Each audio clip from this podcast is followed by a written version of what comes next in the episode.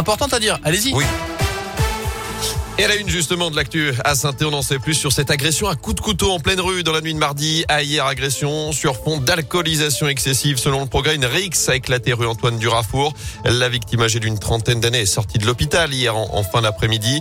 Le suspect interpellé rapidement sur les lieux a lui été relâché. Les investigations se poursuivent pour identifier l'auteur des coups de couteau.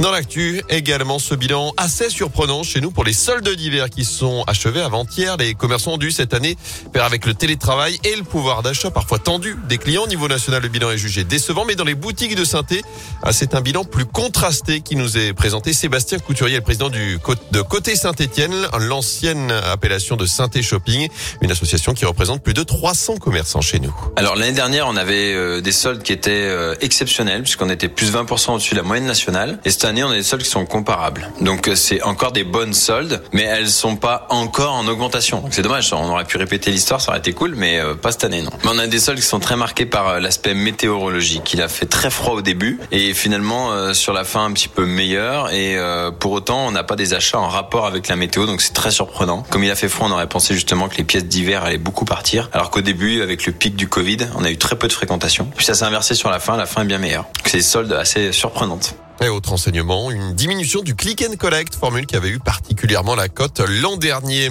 La fin du pass vaccinal, ce sera peut-être fin mars, début avril. C'est ce que dit en tout cas le porte-parole du gouvernement, Gabriel Attal, qui évoque une amélioration de la situation sanitaire dans le pays avec une décrue des contaminations au Covid.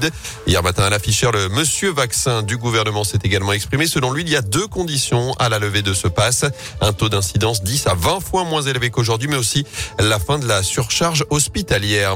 Quel avenir pour Zuma en équipe de France. Le sélectionneur des Bleus a condamné hier les violences de l'ancien Stéphano commises sur son chat dans une vidéo révélée cette semaine. Didier Deschamps évoque des images choquantes et insupportables qui pourraient donc avoir des conséquences sur les prochaines listes de l'équipe de France à quelques mois de la Coupe du Monde au Qatar? Notez qu'Adidas, sponsor de Zuma, l'a depuis lâché. Enfin, son club de West Ham lui a infligé une amende record de près de 300 000 euros, somme entièrement reversée à une association de défense des animaux.